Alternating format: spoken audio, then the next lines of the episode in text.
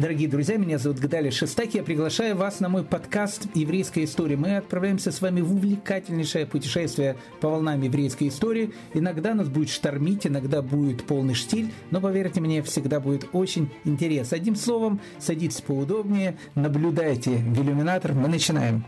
Поддержать нас можно на странице Дорви, ссылка внизу. Ваш Гдали Шестак. Здравствуйте, дорогие дамы и господа. Здравствуйте, дорогие друзья. Мы продолжаем наш экскурс в еврейскую историю. Как жаль, что картины старинных мастеров, в отличие от современных кинокартин, дают возможность увидеть изображение, но не услышать звук. А иногда так хотелось бы подслушать, а что происходит за рамами этих старинных полотен. Вы знаете, еврейский народ в большом долгу перед немецким художником Юлиусом Кнором.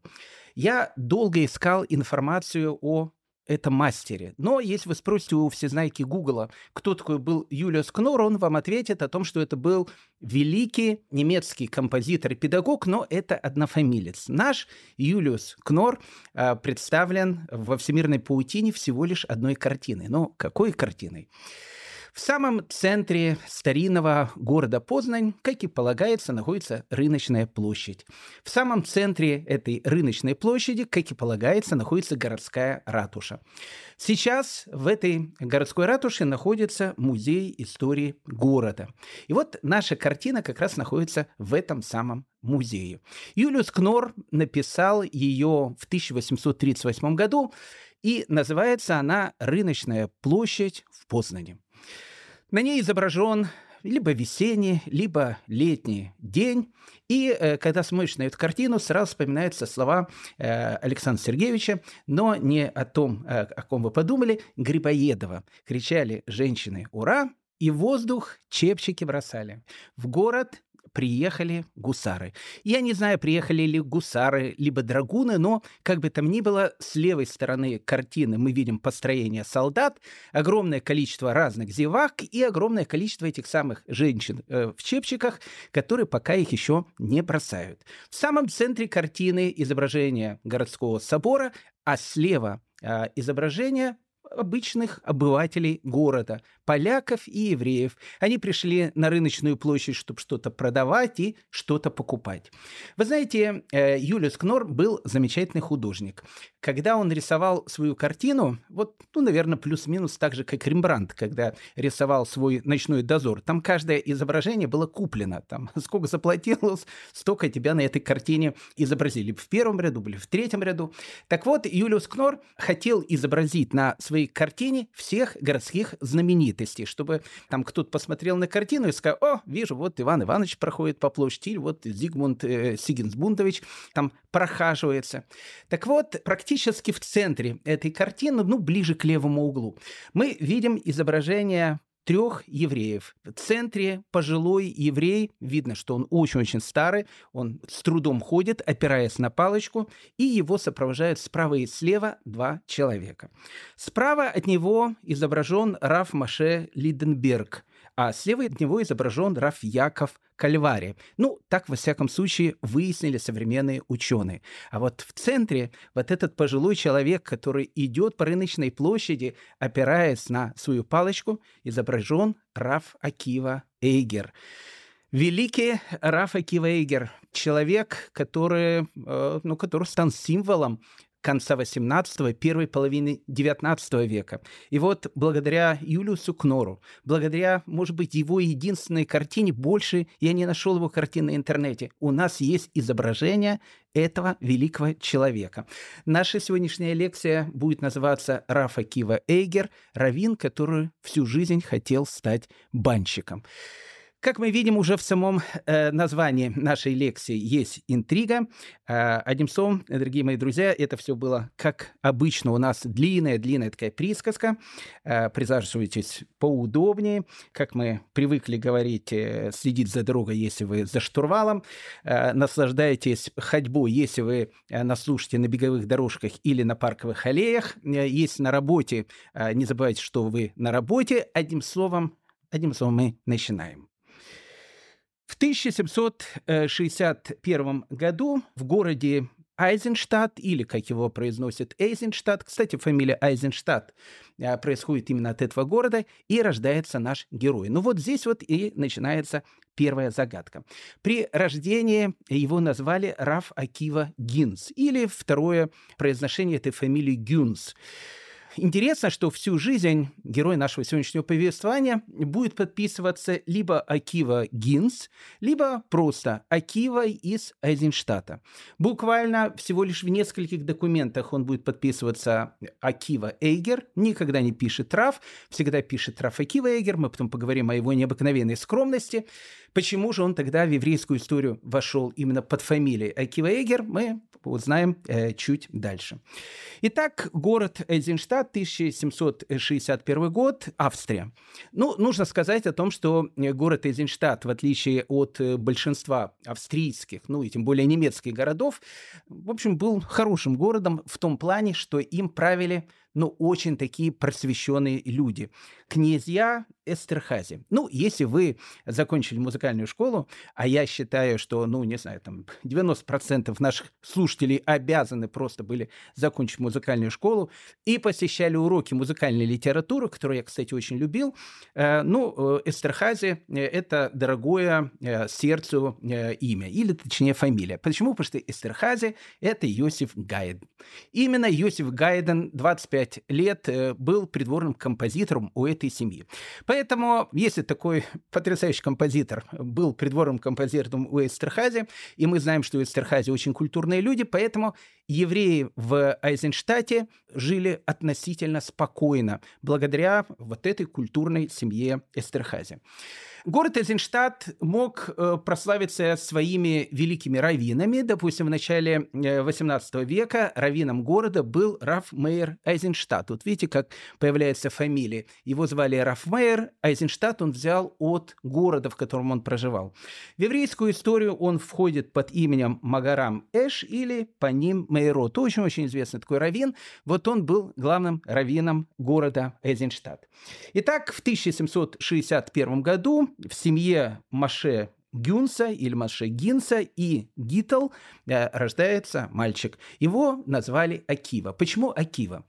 Его мама э, Гитл, его, ее девичья фамилия была Эйгер. И ее папу звали Акива Эйгер, точно так же, как и нашего героя. Он был совершенно необыкновенный человек, э, очень известный раввин, который прожил очень яркую, но очень-очень короткую жизнь. Он был в свое время главным раввином города Пресбург, того самого города, где потом стал главным раввином Хатам Сафер, герой нашей прошлой лекции. Так вот, э, в честь своего великого отца э, Рабанит Гитл и решила назвать э, маленького мальчика Акива. Видимо, в дальнейшем, в благодарность, в память о его великом дедушке Акиве Эйгере, герой нашего повествования Раф Акива видимо, начал иногда и подписываться тоже этой фамилией Акива Эйгер, а не Акива Гинс или Гюнс. Так он, в принципе, и войдет в еврейскую историю. Рабанит Гитл была совершенно необыкновенной женщиной в том плане, что она, э, ну, как говорил сам э, великий Рафакива Эгер, э, была образована не хуже любого мужчины. То есть она была очень образованной и очень такой, ну, необыкновенной, эрудированной женщиной. Равакиву э, точно так же, как и Хатам Сафера, Рафмаше Сафера, э, решили не отправлять в хедеры. Э, ну, в общем, решили, чтобы ему там по пальцам, то, что называется, линейками там не били. И он, у него было домашнее обучение. Его папа Маше Гинс учил своего сына, но когда ему исполнилось 6 лет, он понял, что, в общем, как бы ему нужно находить уже других педагогов. К шестилетнему возрасту маленький Акива полностью выучил все трактаты Мишны и начал учить Вавилонский Талмуд. Ну, для тех людей, которые никогда не учили Вавилонский Талмуд, э, я вам скажу, что когда э, говорится, у меня есть дети, которым 6 лет, э, что они в 6 лет закончили все Мишны и начали учить Вавилонский Талмуд, что было более понятно, но это то же самое, как маленький Моцарт там, в 5-6 лет сочинял и, в общем, концертировал по всей Европе. Это не меньше такой признак гениальности, который был. Увидя гениальность своего ребенка, э, Раф Маше Гинс решил его отправить в такой город Матерсбург, где он учился до 14 лет. Нужно сказать, что э, когда маленькому Акиве исполнилось 13 лет, он написал свою первую книгу «Комментарии к Вавилонскому трактату Талмуда, который называется Хагига.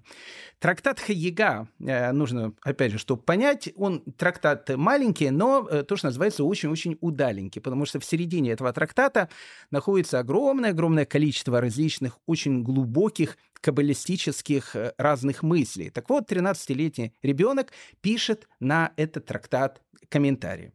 К 14 годам он отправляется в город Бреслау, э, современный город Враслов, там, где главным раввином этого города был его родной дядя, то есть брат его мамы, Рав Бенемин Вольф Эгер. В 15 лет маленький Акива начинает уже давать лекции в синагоге. Ну, если у нас есть 15-летний гений, э, то э, в Европе того времени э, на этого гения начинается охота. Тогда в те времена богатые люди, именно богатые люди, они искали таких гениев для женихов для своих дочерей. Поэтому там уже было, кто первый схватит, то, что называется, и кто больше даст. И вот когда Раф э, Акиве Эйгеру исполняется 16 э, лет, он женится на 13-летней девочке, которую звали Глюхен, Глюхен Маргалит, дочери известного такого, ну, очень праведного, очень мудрого и, самое главное, очень богатого человека из города Лис. Ну, я сразу же хочу сделать такую ремарку, она очень-очень важна. Многие города, которые мы будем называть, они имеют немецкое название. По одной простой причине, потому что, ну, большая часть Польши к, к этому времени принадлежала Пруссии. То есть она, в общем, считалась Германией. А в дальнейшем а, герой нашего повествования будет главным раввином Познани. Познань это было тоже не Польша, Познань это была тоже Германия. Поэтому, когда мы будем говорить о Рафаке Эгере, мы будем говорить о нем как о самом известном раввине, который был, в общем, в Германии того времени. Так вот, э, город Лис, э, так он называется по-немецки, э, в современной Польше называется Лешно. И вот, когда Акиве, маленькому, маленькому 16-летнему Акиве Эгеру, он женится на своей Глюхин, 13-летней девочке, он приезжает к тестю, как это было положено и принято в те времена, в город Лешно или в город Лис. Ну, надо сразу понять о том, что браки э, в те времена были ранними. Мы потом скажем о том, что его любимая жена, действительно любимая жена Глюхин, она проживет всего лишь 33 года. И к 33 годам они уже четырех детей женят и выдадут замуж. Ну, чтобы было понятно.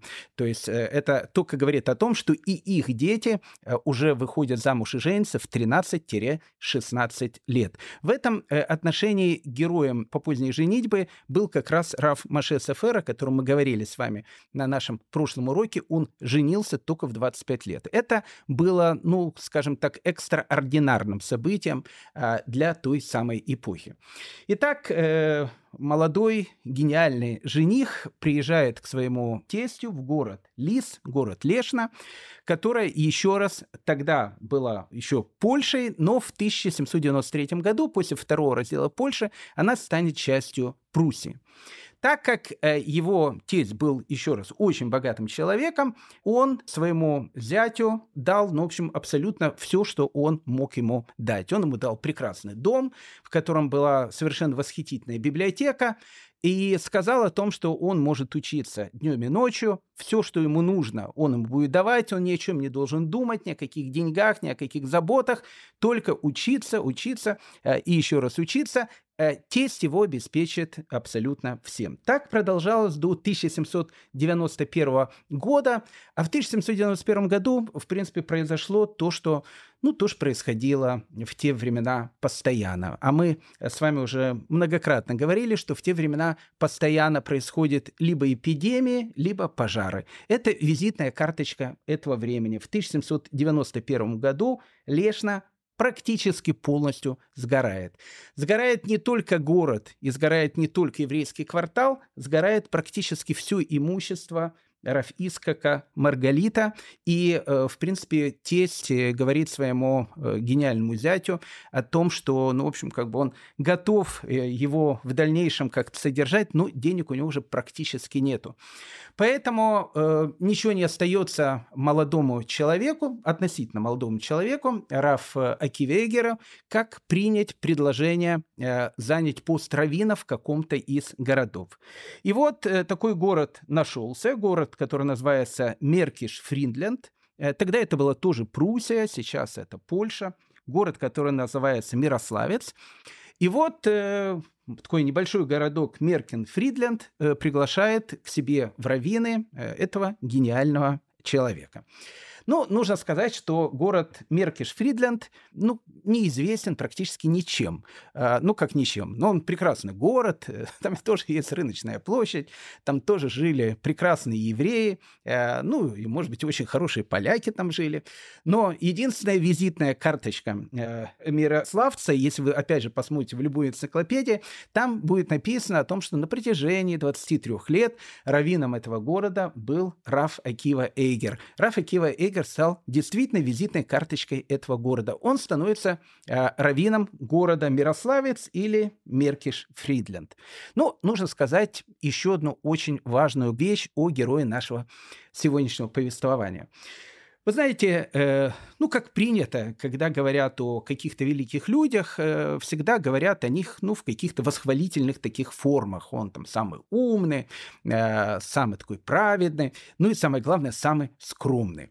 Э, различные анекдоты Лявдель, конечно, я ни, ни, в коем случае не сравниваю.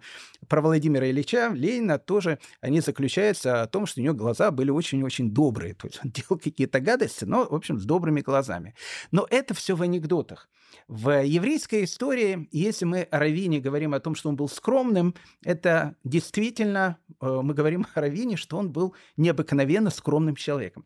Это э, вот э, как бы первое качество, которое нам нужно будет знать о герое нашего сегодняшнего повествования Рафа Кива Эйгер. Я сразу немножко забегаю вперед. Почему Рафа Кива Эйгер? Почему мы сегодня говорим о нем? Ну, нужно понять, что для э, ну, большей части евреев, которые жила, не для большей части евреев, практически для всех евреев, которые жили в Европе того времени, в то время блистали два имени. Это Хатам Сафер и это Рафа Кива Эйгер. Рафа Эйгер э, вошел в еврейскую историю не просто тем, что он был гениальным раввином, а вошел в еврейскую историю тем, что он отвечал на различные самые сложные вопросы. И сейчас принято, и это такое правило, что если был какой-то вопрос, на который Раф Акива Эйгер не смог найти ответ, это значит, у этого вопроса нету ответа. То есть э, Раф Акива Эйгер остается, ну, не знаю, самым, наверное, известным аллахическим авторитетом э, и по сегодняшний день. Поэтому, э, когда мы будем говорить про этого великого человека, в первую очередь, конечно, мы имеем дело с величайшим раввином, величайшим мудрецом, который очень-очень повлиял и на свое время, и э, как бы любой еврей, где бы он ни жил, в каком бы местечке, в каком бы городке, в те времена, конечно, слышал это имя – Раф Акива Эйгер. Но, опять же, скромность этого человека. Всю жизнь он мечтал избавиться от должности раввина. Он хотел всю жизнь просто ну, просто как обычный еврей, учиться, заниматься без всяких почестей, без всяких там, э, э, не знаю, титулов, которые там были. Это та была вещь, которая вот его будет сопровождать всю жизнь. И это, опять же, не какие-то э, сказочные образы, которые э, в, в легендах принято ими облекать э, героев этих легенд, это настоящая правда скромность этого человека была совершенно такой, ну, необыкновенной. Во-первых, он никогда не подписывался Раф, он всегда подписывался просто Акива. Он э, никогда э, не называл никакого из своих учеников или вообще никакого человека на «ты». Он всегда его называл господин, ну, то есть рэп, обращался к нему вот именно в таких э, самых, то, что называется, уважительных терминах. Э, ну и о его скромности мы чуть заходим дальше, но это надо рассказать сейчас, потому что нам будет более понятен масштаб этой личности. Ну, ходят различные истории, причем истории, не легенда, а именно истории. Когда Рафа Кивейгер, э, он уже станет э, всемирно известным раввином, он однажды приедет в какой-то маленький немецкий городок, ну, опять же, немецкий городок. Мы будем все говорить плюс-минус о Польше, но тогда как я сказал, вот эта вся часть, она просто входит в территорию Пруссии. Так вот, когда он приезжает в какой-то небольшой польско-немецкий городок, приезжает туда на шаббат, э, в этом же городе находится другой э, великий раввин этого времени, которого звали Абир Яков. Ну, Абир Яков так его назвали по его э, великой книге, которую он написал. Надо сказать о том, что Абир Яков был э, тоже один из, э, ну, не знаю, самых известных раввинов того времени, но мы не можем сравнивать раввинов, кто более великий, кто менее великий. Ну, конечно, если мы говорим о масштабе, э, то, конечно, Раб Акива Эйгер, он, в общем, то, что называется, э, впереди э, планеты всей. Так к чему я просто рассказываю? Вот э, субботний день приглашает их в синагогу, э, в синагоге Раба Акива Эйгер, в синагоге Абир Яков, и Коина не было в синагоге, и нужно э, вызвать кого-то первым к Торе. И, э, ну, как бы Габай э, первым вызывает Рафа Киву Эйгера. Как Рафа Кива Эйгер услышал, что его первым вызывает, он сразу потерял сознание. Ну, в общем, как бы это не сказка, факт сразу потерял сознание. Ну, вся синагога там всполошилась, подбежали к великому раввину, потерял сознание. Никто не может его привести в чувство. Э, пока не подошел Абир Яков, э, не прошептал ему что-то на ухо. Э, Рафаки Вейгер как бы пришел в себя, встал, поднялся и подошел, в общем, чтобы читать Тору. Ну, вторым вызвали Абир Якова, ну, в общем, и молитва продолжилась. Ну, пусть молитвы. Все, конечно, подошли к Абиру Якову со словами, а что он такое сказал Равакиву Эгера, что, в общем, как бы привело его в чувство. Он сказал, что, э, ну, говорит, я знаю просто великого э, Рафа Киева, он настолько скромный человек, что когда он услышал, что его первым вызвали к Торе, а не меня, он от этого потерял сознание. Ну, просто потерял сознание, потому что, ну, как бы так, как он понимает о том, что он самый простой еврей, а Абир Яков, он считает великий раввин, э, ну, он действительно был великим раввином, он сразу, говорит, потерял от этого сознание. Поэтому я ему на ухо сказал, уважаемый Рафа Кива, вас вызвали первым, потому что вы меня старше. А раз вы меня старше, поэтому, в общем, как бы э, из уважения к вашему возрасту вас вызвали первым. И тогда Рафакива Эгер, он пришел в себя. Известная история, э, связанная, опять же, с ними, с его знаменитым э, зятем Хатам Сафером, мы еще об этом тоже поговорим. Он был тестем Хатам Сафера, ну, правда, старше его всего лишь на один год, но все-таки тестем. Так вот, однажды рассказывают о том, что они приехали в один какой-то город, какой-то большой город, я уже не помню, как его, назов... Э, как его звали этот город, и в этом городе, ну, было принято, э, как это было, в принципе, принято во Франкфурте. Во Франкфурте был такой обычай. Был такой обычай и в других немецких городах. Когда приезжал какой-то великий раввин, главные, то, что называется, люди города распрягали из э, кареты, в котором ехал Равин, лошадей, сами впрягались в эту, значит, карету, и великого Равина, главы города, они, в общем, везли по городским улицам сами. Так, в общем, делалось огромное уважение к Равину, в общем, который приезжал в город так э, рассказывает о том, что э, Рафа Кива Эгер и его зять Хатам Сафер, они въезжают в какой-то город, и они находятся, в общем, в разных таких вот, ну, не знаю, там, каретах, э, тележках, я не знаю, в чем они въехали. Ну, и когда Рафа Кива Эгер видит э, вот эту возбужденную толпу евреев, которая вышла и которая кричит и радуется и приветствует э, знаменитых раввинов, он, конечно, понимает о том, что речь идет о э, великом его э, зяте Хатам Сафере, и поэтому он тихонечко выходит из кареты и э, тихонечко, значит, впрягается, там же толпа, там никто не видит, впрягается в ту карету, э, которая везет его, значит, великого зятя, то есть он тоже, значит, с великими этими людьми этого города подходит и начинает тащить эту карету. А, ну, Хатам Сафер едет в другой карете, и он слышит, когда все кричат там, приветствуют приветствует Равина, он понимает, ну какого Равин приветствует? Конечно, говорит, приветствует моего гениального тестя, Рафа Кивейгера. Поэтому он тихонечко тоже выходит из кареты для того, чтобы впрягтись в, в ту карету, в которой должен ехать Рафа Кивейгер. И вот э, Рафа Кива Эйгер, э, значит, э, везет карету э, Хатам Сафера, Хатам Сафер везет карету Рафа Кивейгера, и там их, в общем, глаза и взгляды и встретились. Они увидели, что они оба тащат вот эти самые кареты. И это, еще раз я хочу сказать, не преувеличение его личности. То есть это э, ну, это, в этом весь был Раф Акива Эйгер. Но это, опять же, было отступление от нашего рассказа. Но когда Раф Акива Эйгер становится главным раввином Меркиш Фридленда, он потом в дальнейшем будет вспоминать. «Я всегда ненавидел равинскую должность, возносящую человека над другими людьми. Однако, когда город Лиса стал добычей огня, мой тесть, который прежде обеспечивал все потребности моей семьи, почти заставил меня принять на свои плечи ермо равинства. С той поры все мои устремления сводились к тому, чтобы избавиться от равинской должности, ставшей для меня горшей смерти, и найти себе какую-то иную работу, место меломеда или что-нибудь в этом роде. Любое ремесло мне было бы желано, чем равинство. Но жена и дети, которые мне даровал Бог, удерживали меня от этого, ведь они уже не могли отказаться от привычных благ, и я все глубже увязал в пучину равинства. Так пишет Раф Акивейгер, который становится, опять же, раввином города Меркиш-Фридленд.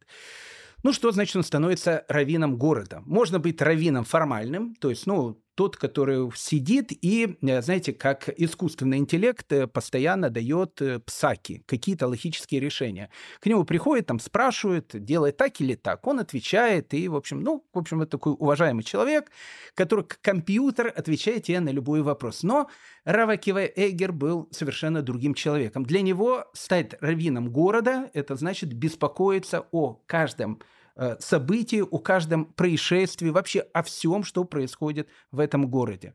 Он проведывал бедных людей, которые были в Мирославце. Он мирил мужей и жен.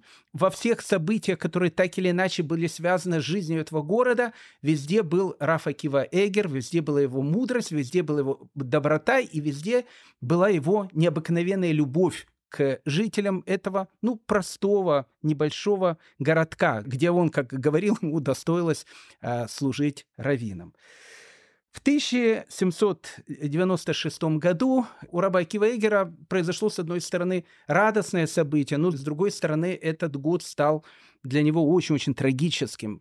Радостное событие заключалось в том, что он женил свою четвертую дочь. Ну, как бы у него были и сыновья и дочери, уже э, женатые и вышли замуж к этому моменту. То есть он женил, выдал замуж, точнее, своего четвертого ребенка. Огромная радость.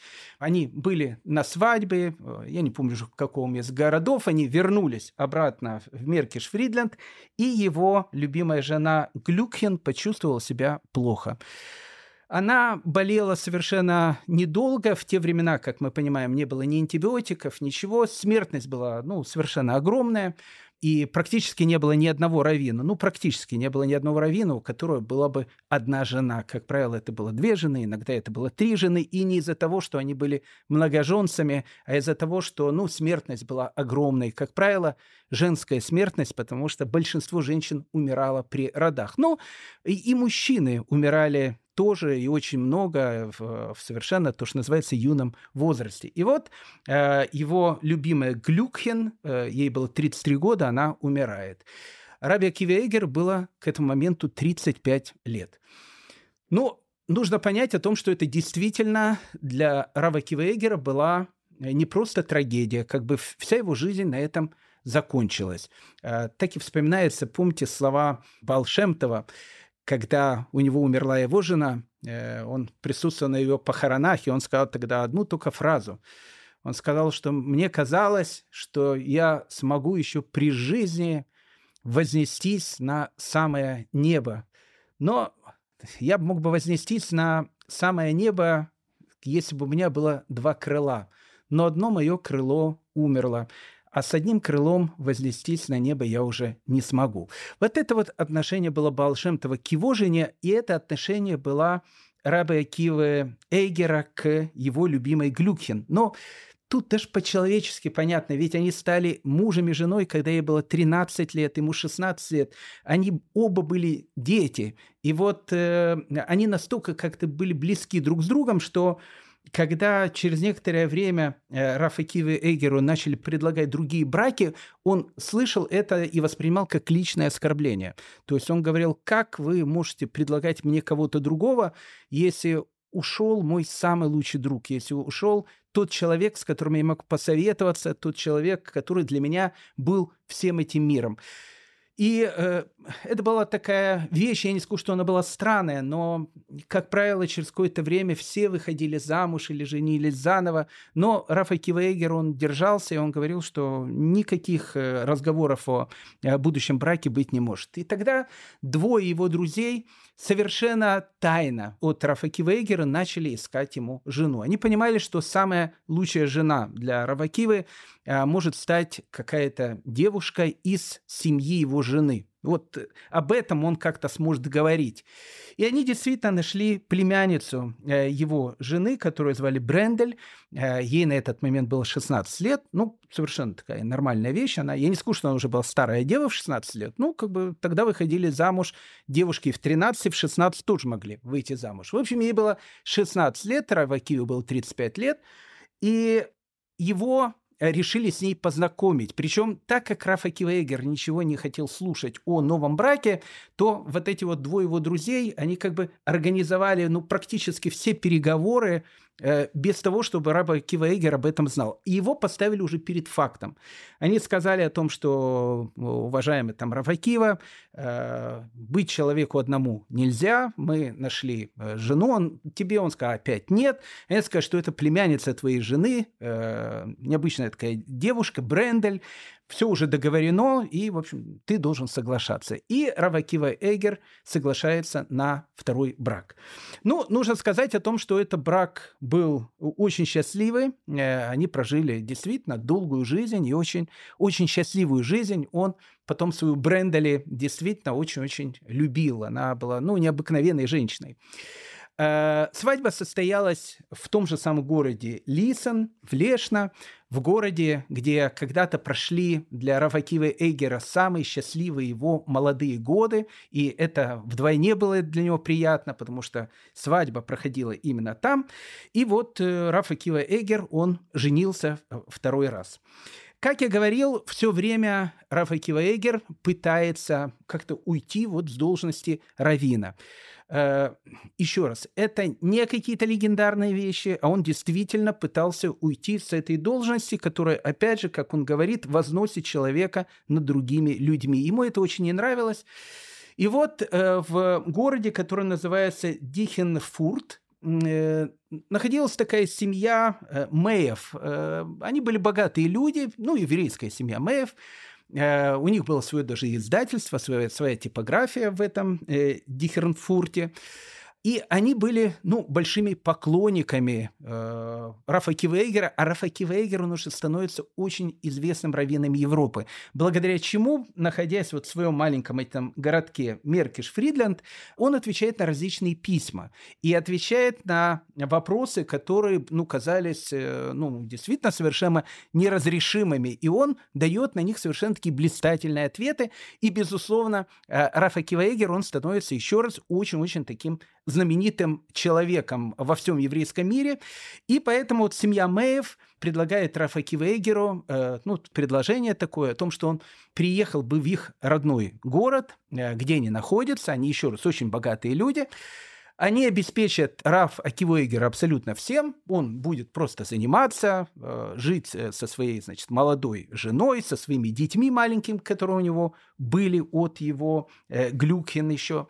И они его будут полностью обеспечивать. И, в общем, он может э, быть и заниматься вот всем, что он хочет. И вот Рафа Кивейгер э, решает, что нужно отказаться от равенства в Меркиш-Фридленде и уезжать в этот э, маленький городок для того, чтобы просто там стать, как он хотел, всегда обычным евреем.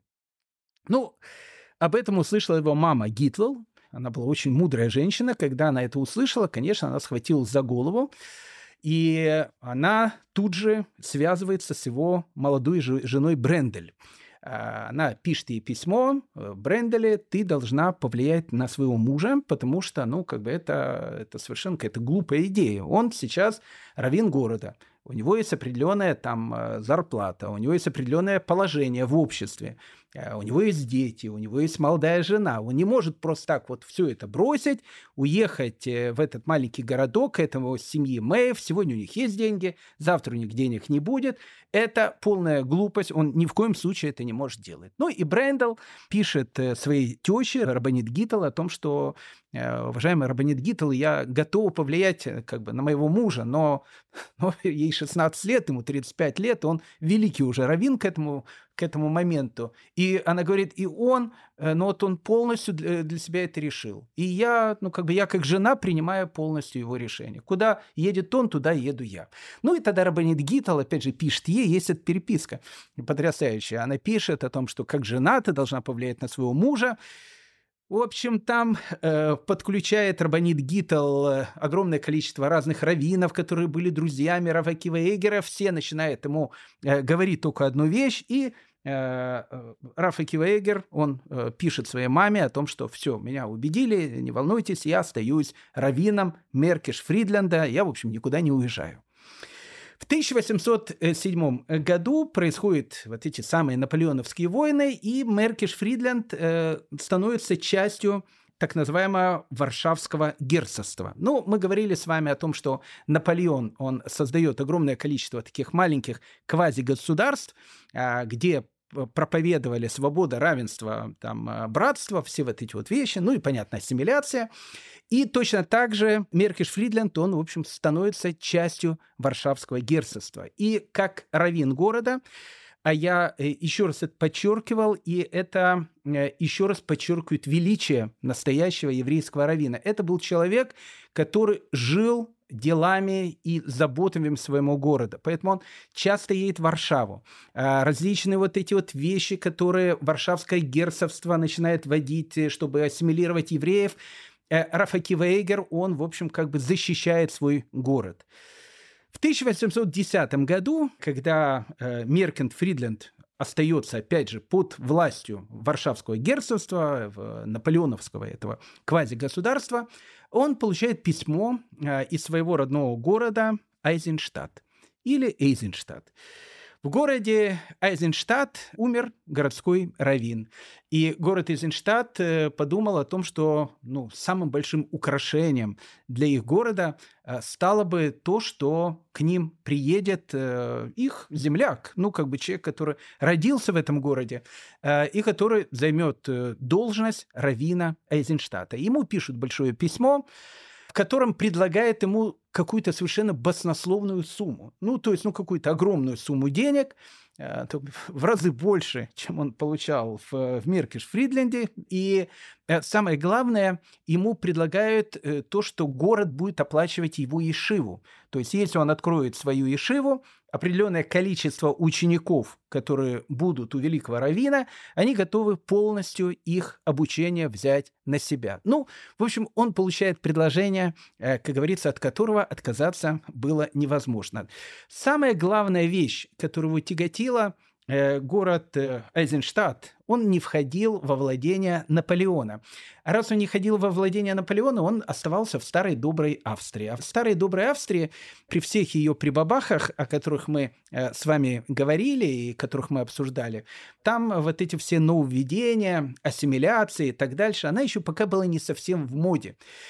И поэтому э, Рафакива Эйгер, получив это письмо в 1810 году, решает о том, что нужно поехать в город Эзенштадт. Он не знает, как сообщить э, главам э, Меркеш Фридленда о том, что он уезжает. Он 23 года все-таки там был раввином. Он собирает такое вот узкое собрание, куда приходят вот главы еврейской общины и вот объясняет, говорит о том, что, к сожалению, я 23 года отдал этому прекрасному городу. Он для меня стал моим городом, я его очень люблю, но как-то вот, вот жизнь так э, сложилась, я принял предложение стать раввином города Эйзенштадта. Ну, тут э, практически в обморок э, упали, понятно, все главы этого города. И вдруг они начали, э, ну, как бы вспоминать и думать о том, что, э, ну, как бы у них, э, раввин их города, человек, который знает уже весь еврейский мир, ни много ни мало. Э, они как-то к этому привыкли. Зарплату, которую ему платят, они ему платят ту зарплату, которую платили, когда он почти 23 года назад приехал в этот город. Ну, какие-то минимальные деньги. Не, ну, он как бы он никогда не жаловался. Еще раз, Раба Кива Эгер был всегда, как я сказал, необыкновенно скромным человеком но они вдруг понимают о том, что как же такое может быть, и тут же, вот прямо на этом собрании главы города говорят, уважаемый Раф, мы увеличиваем вашу зарплату в два раза. Раф Акив говорит, нет, нет, нет, господа, тут же дело не в деньгах, я, я уже согласился, я, я еду в Азенштадт. Ну и тут Э, уважаемый Раф, нет, нет, мы вас так не отпустим. Собрание закончилось ничем. А потом опять собрались главы этого города и говорят, слушайте, ну что значит мы увеличиваем там э, в два раза? Давайте узнаем, сколько он, ему предложили в Эйзенштадте и, и дадим еще больше. Ну, как бы дадим какие-то условия, вот они скажут, что учеников, и, мы будем учеников оплачивать. Денег у казны города не очень, но самое главное, чтобы Равин остался. И вот они начинают Равакиву, то, что называется, какими-то там пирожками руками привлекать, чтобы только он остался в Меркиш-Фридленде. Рафа Кива невозможно было переубедить. И тут один из э, ну, глав города, самый-самый такой пожилой человек, который там был, э, не указывает свое имя, он подошел к Рафакиве и сказал ему только одну фразу. Он говорит, Рафакива, э, вы, конечно, можете поехать в город Эйзенштадт, и это все правильно, и мы все поймем, а пожилой человек, я в первую пойму вот вас во всем этом деле. Ну вот, понимаете, самое главное заключается в том, что наш город, он, видите, он находится в этом варшавском герцогстве. И ассимиляция, которая тут идет, она настолько огромная, что если вы покинете нас, то вот практически вся ваша паства, ну, пройдет еще какое-то время, и они совершенно ассимилируются. Их заставят ассимилироваться. Неужели вы сможете бросить этих евреев? И для Рафакива Эгера это было самым главным словом. Он сказал, нет, хорошо, я остаюсь в Меркеш-Фридленде, э, потому что в такие сложные часы, в такие сложные дни э, я буду оставаться со своим городом. И он остается в этом маленьком городке. Но все же в город Эйзенштадт он приезжает, э, приезжает в следующем году, в 1812 году на свадьбу своей третьей дочери Сары. У Равакива Эгера, как я сказал, было много детей. Третья его дочь Сара, ну, как было принято э, в те времена, ну, не то, что принято, это неправильное слово, но как было очень часто в те времена, э, она стала вдовой, когда ей было 23 года. Э, умер ее муж. Больше тогда в те времена умирали как я сказал, женщины, ну и мужья умирали тоже очень-очень часто. Ну, соответственно, если ей было 23 года, ну, мужу было 25 лет. Ну, я не хочу сказать, что дело житейское, но в те времена, к сожалению, эти вещи случались очень-очень часто. И вот э, его третья дочь, Сара, в 23 года, она становится вдовой. Сара э, была ну, скажем так, совершенно таким необычным э, человеком. Ну, то есть, ну, как бы любой человек, он, соответственно, понятно, необычный, но э, вот э, Сара, она была очень такой активной, духовной, ну, то, что у нас называется эшитхайль коня на скаку остановит, там, в горячую избу войдет. В общем, ну, в общем, вот, вот, это была, э, вот это была Сара. И это была большая трагедия, конечно, для Рафа Кивейгера. Дочка его осталась, опять же, вдовой. И он э, начинает для нее искать э, мужа. Он э, пишет различные письма, письмам равам различных городов со словами «Вот, если у вас есть, значит, подходящий жених, Соответственно, скорее всего, конечно, она должна была выйти замуж за человека, который тоже стал вдовцом. А если вот есть, значит, э, жених, который, в общем, подходит, мы э, с огромной радостью, я готов рассмотреть это предложение. И э, одно из писем он отправляет главному раввину Пресбурга, своему очень хорошему другу, знакомому, Раф Маше Саферу, Хатам Саферу. Хатам Сафер как раз в 1812 году э, потерял тоже свою жену, с которой он прожил э, практически 25 лет. Брак у него был бездетным. там, э, ну, опять же, там много разных историй про это. Я, опять же, не знаю эти подробности. Раф Маше Сафер э, женился очень поздно, когда ему было 25 лет. Его жена, на которой, опять же, он женится, ей было тоже года 23, и она была вдовой. Ну, точно так же, как и вот Рабанит Сара. Она прожила несколько, ну не несколько лет, она, в общем, относительно много лет прожила в браке, ну, если она вышла замуж там в 13-15 лет, и у нее не было детей. То есть, скорее всего, Э, когда ему ну, сделали это предложение, вот она много лет прожила, детей не было, это могло говорить только о том, что, ну, в общем, бездетным был либо ее муж, либо она. И он не знал, соглашаться на это предложение, не соглашаться, и он пишет письмо своему учителю э, Рафадлеру, э, у которого он учился всю жизнь. Э, он пишет ему письмо и не получает от него ответа.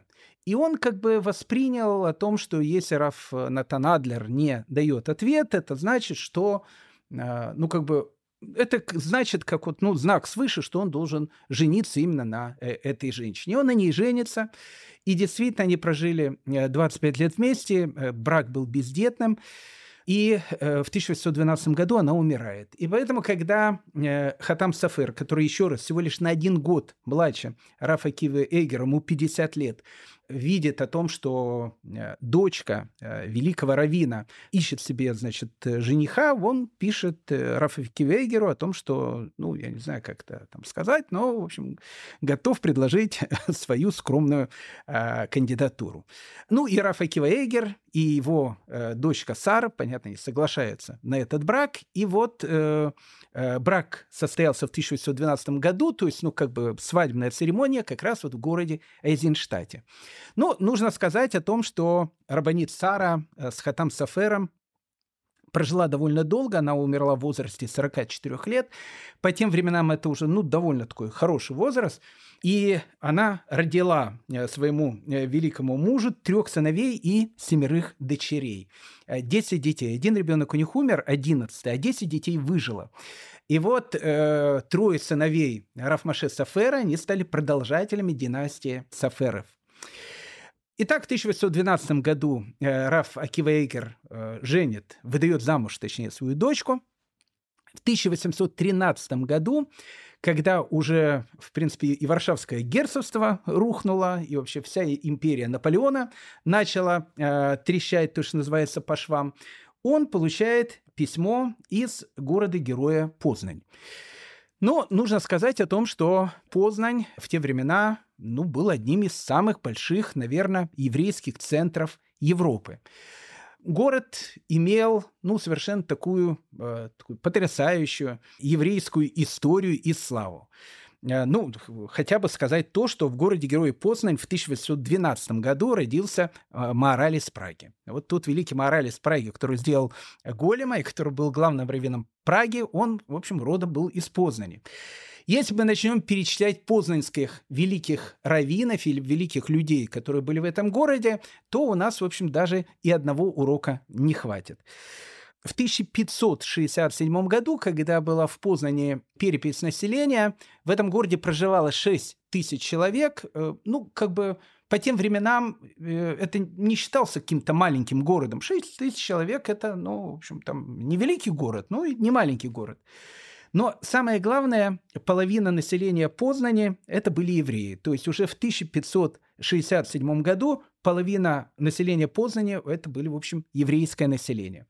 Евреи в Познане жили, ну, очень хорошо, и город был очень известный. Мы говорили о том, что все восточноевропейское еврейство э, возглавлял так называемый ВАД четырех земель. Так вот, одна из четырех земель – это была так называемая Великая Польша, и Великую Польшу всегда представлял город Познань. То есть, ну, в общем, город Познань, он считался таким столичным городом.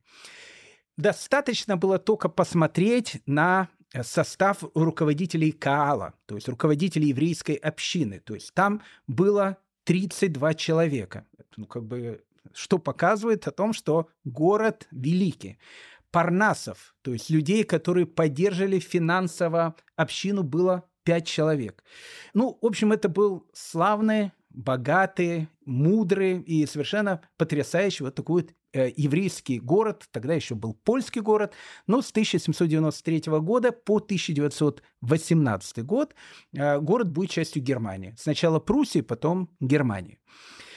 Но вся э, вот эта лепота, она закончилась в 17 веке, как и для большинства э, территорий э, Польши. Э, погромы, пожары, в 1656 году во время войны Польши со Швецией город был разграблен, эпидемия чумы страшная в конце 17 века. Ну и 18 век он уже приносит, э, ну, то, что называется, полный упадок этому городу.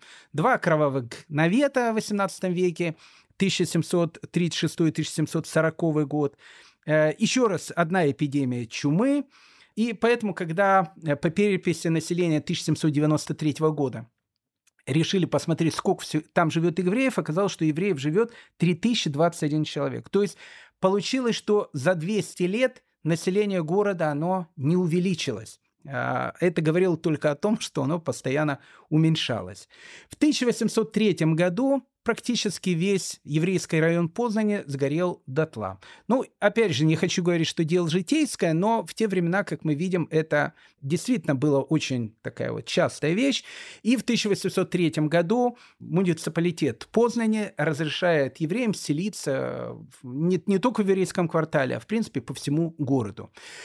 Поэтому, когда в 1813 э, году э, Раф Акива Эйгер получает письмо из Познани, э, которое предлагает и просит его занять пост равина этого города, город Познань уже не был тем великим богатым городом, как он был когда-то, но все же он остается одним из центров учености еврейского мира.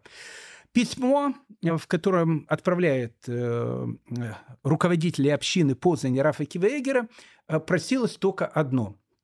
Они говорили о том, что ассимиляция, которая начинается в Познане, это уже часть э, это уже часть как бы Германии, часть Пруссии, она очень-очень большая. И самое главное, один из э, ну, самых таких ярких лидеров Познани был человек, э, ну, который был там раввином этого города, его звали Давид Каро. По фамилии Каро видно о том, что он из потомков сефардов, точно так же, как и Раф Йосиф Кара, э, такая же фамилия. Давид Кара, он был Э, как бы раввином этого города, не главным раввином, но раввином этого города, и он был тем человеком, который постоянно, э, ну, в общем, занимался тем, что, в общем, как-то реформировать еврейскую общину. И так как он был очень, э, ну, скажем, таким харизматичным человеком, он стал, ну, таким любимцем города. И, в общем, к нему приходили, его все слушали. И э, городская община пишет письмо Рафа Кивегеру со словами о том, что, уважаемый Рафа Кива, спасайте наш город. Для того, чтобы противостоять влиянию Давида Кара, мы должны, в общем, то, что называется, предоставить нашу тяжелую артиллерию. А кто тяжелая артиллерия, если не вы? Поэтому, пожалуйста, приезжайте в наш город, спасайте нас. Ну и, в принципе, Рафа Киваегер дает свое согласие. Но тут начинается еще одна война. Война в самой Познане. У этого Раф э, Давида Кара было огромное количество людей, которые были в совете общины, которые не хотели, чтобы в город приехал э, фанатик. Ну, во всяком случае, так они говорили. Главное, чтобы туда, в общем, э, фанатик не приехал. Соответственно, все эти вещи, которые были, делалось абсолютно все, чтобы Раф Акива Эгер не приехал в этот город, потому что было очень-очень большое противостояние. К 1814 году это противостояние закончилось, и Рафакива Эгер приезжает в город Познань. И, в принципе, до самой э, своей смерти в 1837 году э, он остается раввином этого города. Поэтому, когда э, в основном говорят о Рафакиве Эгере, конечно, будут говорить о том самом Рафакиве Эгере, который уже будет раввином города Познань. Значит, говорить про реформизм, э, знаете, вспомнился, ну, это не анекдот, опять же, правдивая история. Э, уже Рафаэль Кивейгер много-много лет уже был раввином Познани, и влияние вот этой, э, ну, реформации, реформизма, оно, конечно, там начинает чувствоваться, и оно было очень таким сильным, и Рафакива Эгер как только мог противостоял этому. так рассказывает однажды, что там у них был один человек в синагоге, который вот когда, значит, начался шаббат, ну, в пятницу, начало шаббата, люди пришли в синагогу, он был таким довольно богатым человеком в Познане. И э, когда он там со всеми прощался, он говорит, э, ну, в общем, кто куда, я с женой в театр. Они говорят, как, сейчас же шаббат, э, как в театр? Шаббат, шаббат, шаббат, все, ну, как бы, там мои компаньоны меня, значит, пригласили, я не буду там особо ничего нарушать, ну, как бы, мы с женой уже не первый раз по пятницам ходим, значит, в театры. И он как бы сказал, и вся синагога такая ошарашенная. Э, и все смотрят, значит, на Рафа Кивейгера. И Рафа Кивейгер, услышав все это, он говорит, вор, вор, воры, говорит, воры, воры. Ну, как-то никто не понял. Один человек подходит к нему и говорит, «Э, уважаемый Рафа, а почему, ну, воры там, ну, там, не знаю, вероотступники там, еще кто-то. А почему именно воры? И он говорит, знаете, написано в Талмуде, что когда человек возвращается в субботу из синагоги домой, его всегда сопровождает два ангела. И, ну, и они с ним приходят домой, эти два ангела. А с нашим, значит, Рабиновичем эти два ангела пойдут с ним в театр. билет у него, говорит, один, а по нему пройдут, говорит, трое. Поэтому, говорит, ну как я его могу сказать, вор, Два человека, значит, э, зайцем, э, два ангела зайцем попали, значит, на театральную э, постановку. Ну, как бы это все смех смехом, но Рафа Кива Эгер, когда он становится раввином города Познань, конечно, он становится уже то, что называется раввином с большой буквы, самым уважаемым и любимым человеком этого города. В 1827 году, э, ну, такой бич э, 19 века, ну, главная такая вещь, о чем говорили в основном весь 19 век, такая болезнь, которая называется холера. Э, мы уже когда-то с вами об этом. Новая такая болезнь, которая в основном была в Индии, потом начинает э, в результате там извержения вулкана, мы все, опять же, это все говорили. Постепенно начинает она кочевать в Европу. И вот в 1827 году э, холера э, приходит э, в Россию матушку. И холера начинает косить население. Причем, ну, серьезно очень начинает косить. К 1830 году по всей России э, уже везде эти карантины, там э, никто никого ни, никуда не пускает. Э, Болдинская осень, 1830 год, уже не Грибоедов, а другой Александр Сергеевич Пушкин э, сидит в Болдино, э, именно потому что был карантин из-за этой самой холеры. 1830 году э, холера, она переходит уже с территории России, переходит в Европу, и она становится уже пандемией. Ну, вот знакомым нам э, таким словом. К 1831 году э, холера э, приходит в город-герой Познань. Но нужно сказать, что э, вот эти, э, ну, как бы волны эпидемии холеры, они будут сопровождать весь 19 век. Она выкосит сотню тысяч человек. И, э, в принципе, в то время количество смертей среди еврейского населения, оно превышало количество смертей нееврейского населения. И это было странно, потому что всегда евреи, они, э, ну вот, когда были эпидемии чумы в средние века, и вот, вот на протяжении всей истории, как бы у евреев всегда очень-очень было вот четко с, э, с гигиеной и с э, ну, какими-то правилами гигиены и так дальше, которые были у евреев. Но огромное количество населения и Восточной, и Центральной Европы, еврейского, они были в ужасающей бедноте. И вот эта ужасающая беднота, в которой они просто не, не жили, а прозябали многие, привлекла к этому огромному-огромному количеству смертей. В 1831 году, как я сказал, холера приходит в Познань. Э, Раби Акива Эйгеру в 1831 году 70 лет. Э, не молодой человек. И Раф Акива Эйгер, он понимает о том, что, ну, как бы равин э, у евреев он больше всегда, чем равин. И он должен стать тем человеком, который будет спасать своих прихожан от этой страшной эпидемии. Поэтому Раф Акива Эйгер, он начинает бороться с холерой. Э, этому можно посвятить, ну, не знаю, отдельную даже лекцию, э, как это, как это в общем, все происходило. Во-первых, перед Рошашаной 1831 года Рафа Кива Эйгер сказал о том, что в синагоге нужно все места расписать между цифрами 1 и 2. То есть как бы все места были 1, 2, 1, 2, 1, 2. Вот так вот по всей синагоге. И перед Рошашаной Рафакива Эгер э, делает жеребьевку среди прихожан синагоги.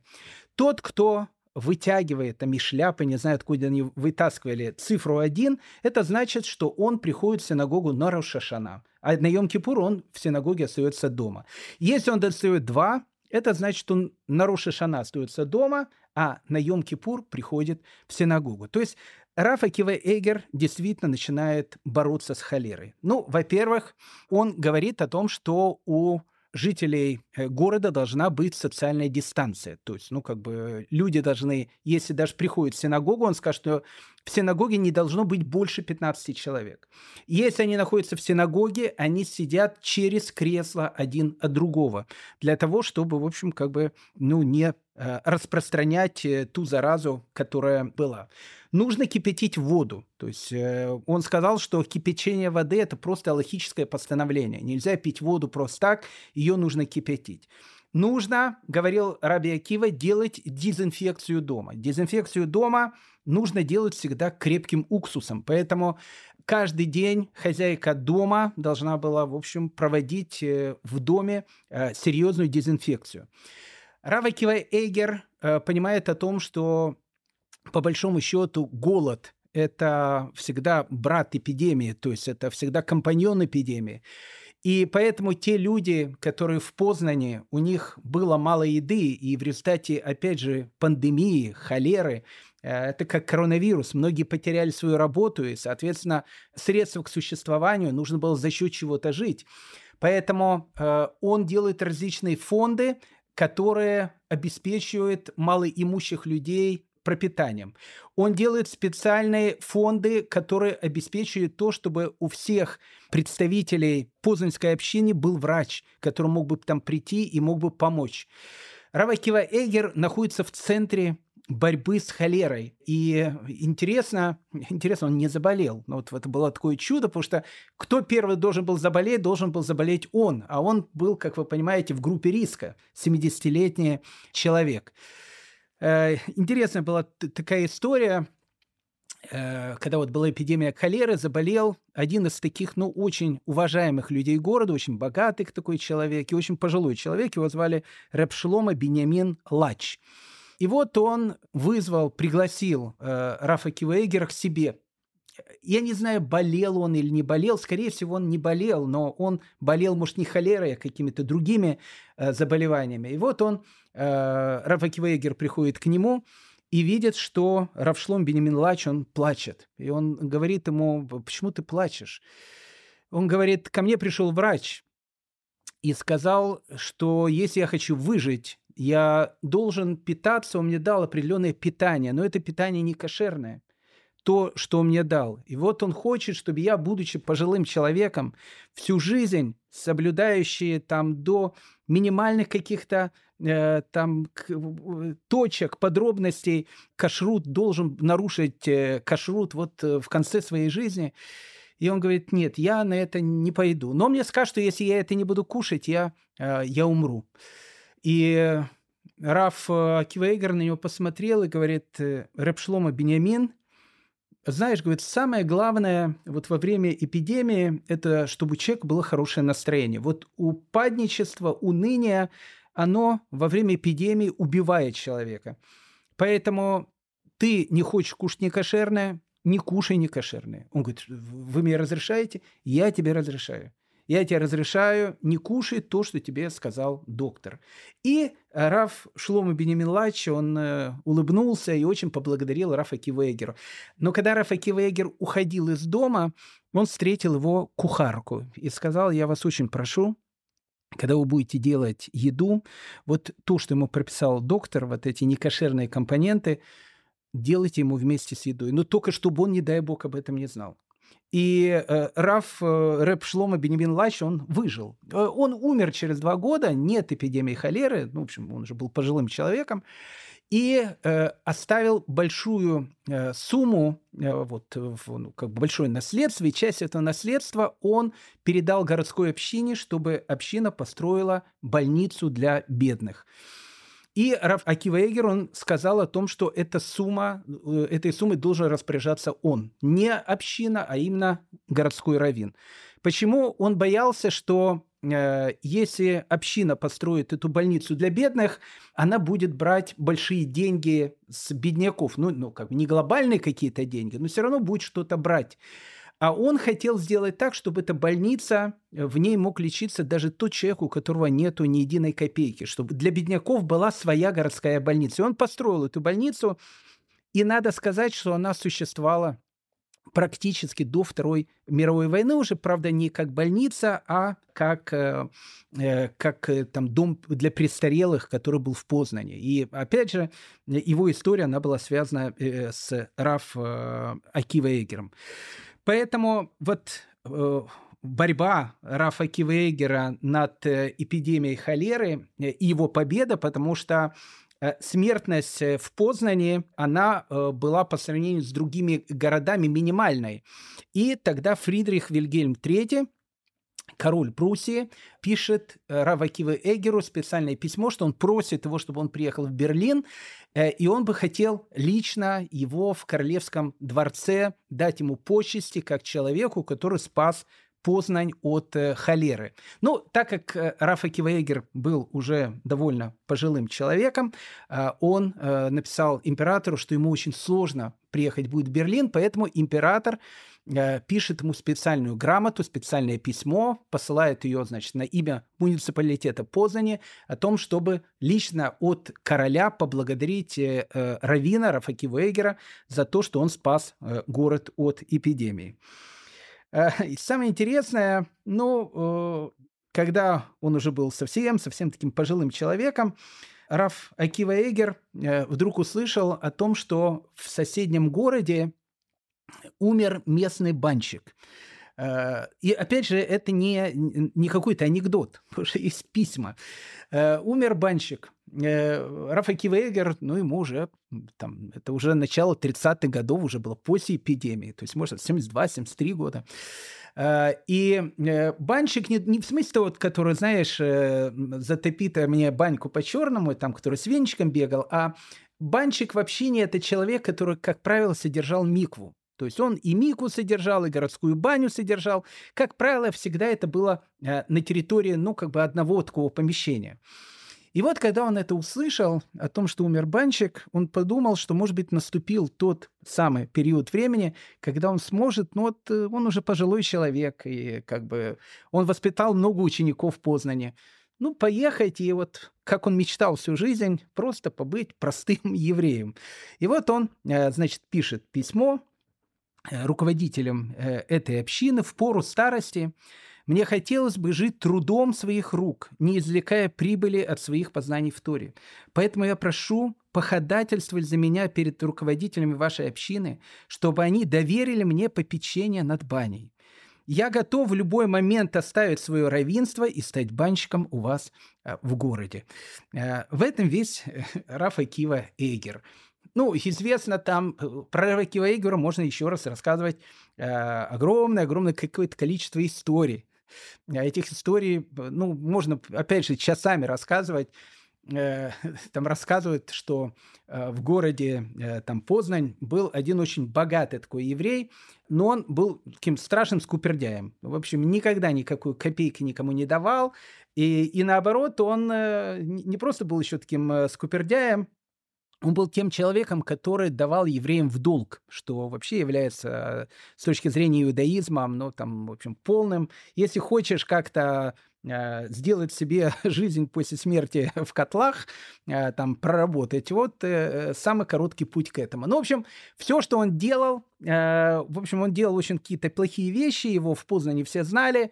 Э, ну, в общем, человек был плохой, э, редиска, э, как у нас говорят э, на латыни. А, и вот, э, значит, он э, умирает, э, его сыновья приходят в Хевру Кадишу, в Хевра Кадиша – это погребальное братство, а, с тем, чтобы они, ну, в общем, как бы отца похоронили. А Хевра Кадиша э, запросила за его похороны какие-то совершенно гигантские деньги. Ну, там Э, ему там сообщили о том, что Хевра Кадиша просит за похороны еврея какие-то, ну, какую-то огромную сумму. Он вызывает, значит, главу Хевру Кадиши и говорит, а в чем дело? Он говорит, ну, слушайте, э, всю жизнь он ни копейки никому не давал. Э, всю жизнь он брал под процент у огромного количества людей. Нам не нужно эти деньги. Пускай они заплатят эти деньги, мы эти деньги беднякам раздадим.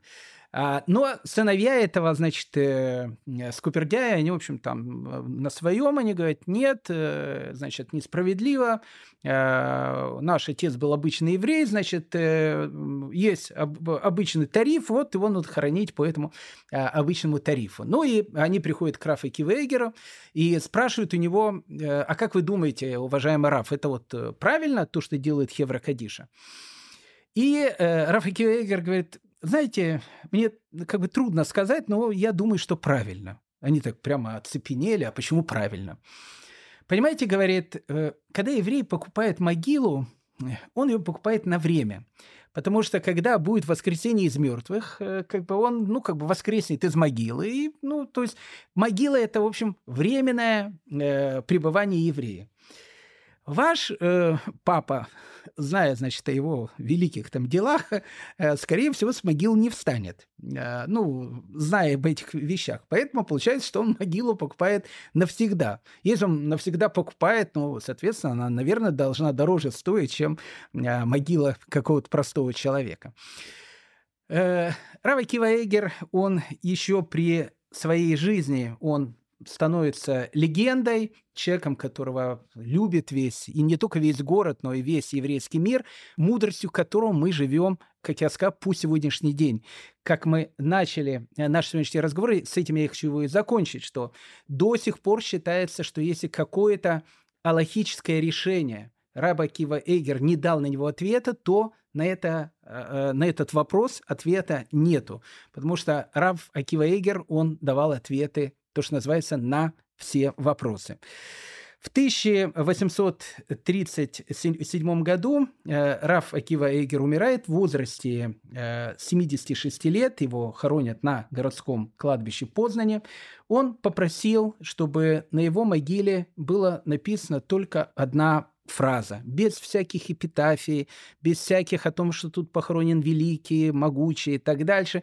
Он не любил всю эту, всю жизнь это. Он попросил, чтобы на его могиле было написано всего лишь три слова. Акива, Эгер, слуга Всевышнего. И все. В 1838 году Юлиус Кнор – который начал писать свою картину еще осенью 1837 года. Э, Равакивейгер умирает в октябре, значит, соответственно, начал он ее рисовать, может быть, в сентябре, может быть, летом начал в 1937 году э, ее рисовать. Он на своей картине, которая называется «Рыночная площадь Познани», изображает Раваки Уэгера в последний год его жизни. И благодаря этого у нас есть изображение этого великого человека.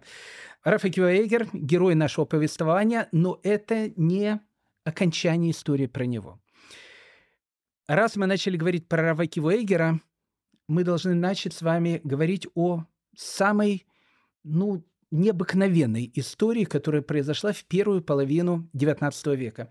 История настолько ну, такая вот захватывающая, необыкновенная, полная событиями, можно делать, э, можно делать сериал. И, поверьте мне, сразу же станет блокбастером. История, которая будет связана с типографией в городе Славута. Э, типография в городе Славута и в типография в городе э, Вильна. Типография в Ромов. Спор между этими типографиями э, был очень великий, и все закончилось там очень трагически. И вот в это противостояние впрямую был вовлечен Раф Акива Эйгер. Э, поэтому следующий наш урок это типография Славуты и типография Вильны. Поверьте мне, история совершенно необыкновенная. Э, дорогие мои друзья, обнимаю всех вас. Э, берегите себя, чтобы все были здоровы. Спасибо большое, что вы э, этот час хвостиком были со мной. И до следующих встреч. Счастливо. Дорогие друзья, в следующий раз мы продолжим наше увлекательное путешествие по волнам еврейской истории. Желаю вам всего самого доброго и хорошего. Ваш Гдаля Шестак.